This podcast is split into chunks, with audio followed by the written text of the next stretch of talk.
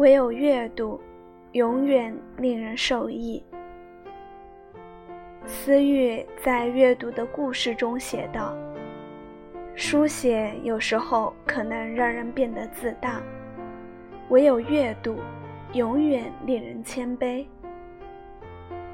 而我想说，唯有阅读，永远令人受益。阅读改变的，不仅仅是我现有的生活，更多的是改变了我的精神世界。刚进大学那会儿，无拘无束的生活环境让我有些不知所措，而丰富多彩的校园生活却又时刻充斥在我周围。最初，我很努力地尝试着去融入其中，却常怅然所失。于是，空闲的日子里，我便试图不再盲目地去合群。而是去找寻自己到底想要什么。当我偶然捧起书本时，我的内心感到踏实和安宁。我开始明白，书籍才是我心灵的归宿。自此之后，书籍便成为了相伴我左右最好的伙伴。在阅读过无数名著和畅销类书籍之后，我阅读次数最多，并对我产生影响最大的一本书是苏菲的世界。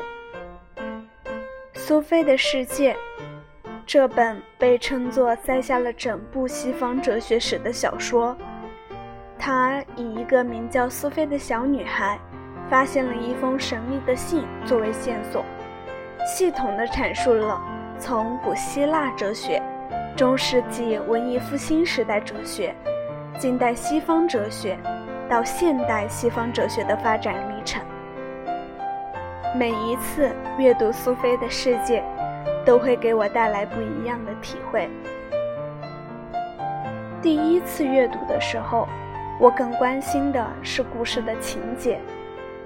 我会猜想，苏菲到底怎样去回答信里的内容？苏菲怪异的举止会不会被妈妈发现？苏菲最后是否见到了西德的爸爸？等等。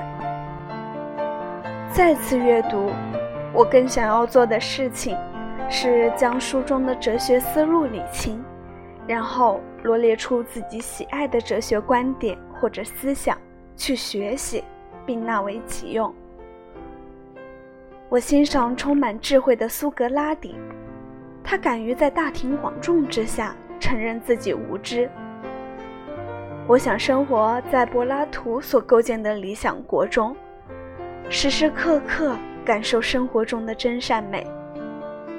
我也特别崇拜亚里士多德、弗洛伊德和达尔文，希望自己可以追随他们的脚步，培养更严谨的逻辑思维。阅读会让人的内心敞亮，会让人精神饱满，会让人。遇见人心里更好的自己。苏菲的世界让我从零开始接触到美好的哲学世界，而更广泛的阅读让我可以于细微处了解并坦然地接受整个世界。阅读令我受益匪浅，我也希望每一个爱阅读的你，也可以遇见更好的自己。